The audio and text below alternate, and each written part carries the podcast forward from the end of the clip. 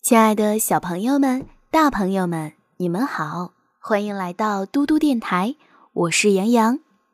今天要为小朋友们讲的睡前故事是《克雷洛夫寓言》。今天我们讲到的是农夫和故宫。生活往往是这样的：祸患临头的时候，我们对肯来救助我们的人总是感激万分；但是，一旦祸患过去了，救助我们的人往往反而得不到好报，大家会争先恐后的来品头评足。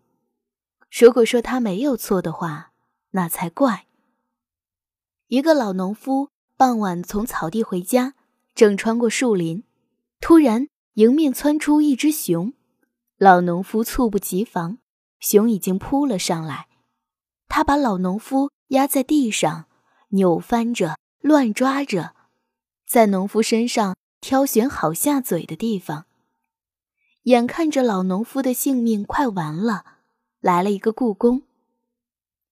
亲爱的斯杰潘，别见死不救呀，亲爱的！他从熊身底下向故宫恳求。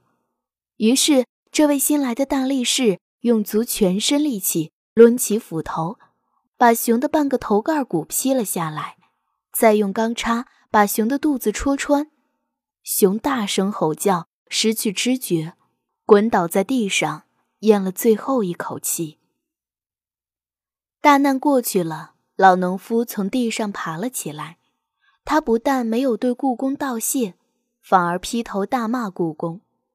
可怜的斯杰潘给骂的呆住了。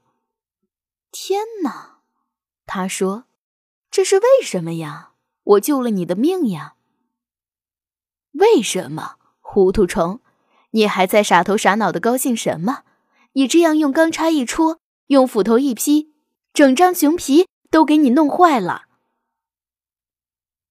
小朋友们，听完这个故事，是不是特别生气呢？真的是非常无厘头，到底是熊皮重要还是性命重要呀？我是杨洋，如果你喜欢听杨洋讲故事，可以让爸爸妈妈关注微信公众平台“嘟嘟 radio”。我们明天再见啦，晚安。